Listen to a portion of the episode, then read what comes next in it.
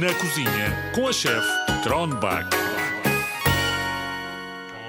Olá, zigzaggers! Que bom ter-vos aí desse lado. Espero que estejam tão bem dispostos como eu. Tenho uma receita que vocês vão conseguir fazer sem terem um adulto a ajudar-vos. Mas antes de tudo, tenho aqui uma entrevista para fazer.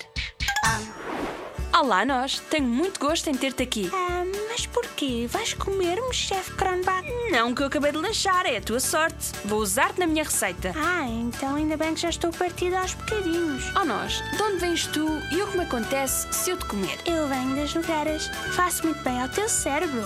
Sou uma preciosa ajuda para quando precisas de estudar, chefe Kronbach. Ficas também com mais energia e um coração forte. Olha, bem preciso comer nozes então. Tenho que estudar para um teste que está aí ao virar da esquina. Vou usar-te na minha receita, nós. Preparada? Sim! Então, aqui vai! Temos todos mangas arregaçadas, avental posto e mãos lavadas.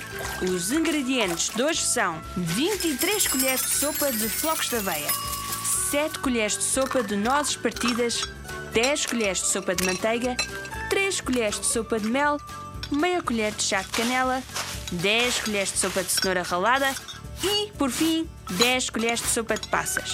Eu sei que são muitas colheres, mas esta receita é para toda a família. Numa tigela, misturem os flocos de aveia com as nozes. Ai, estou a ficar zonza. Xiu, que me estragas a receita. Ponham agora a canela, a manteiga e o mel. Depois misturem.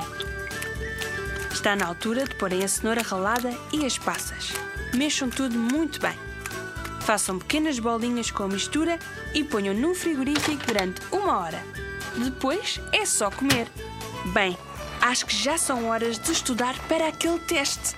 Ouvimos por aí, zigzaggers. Hi, hi!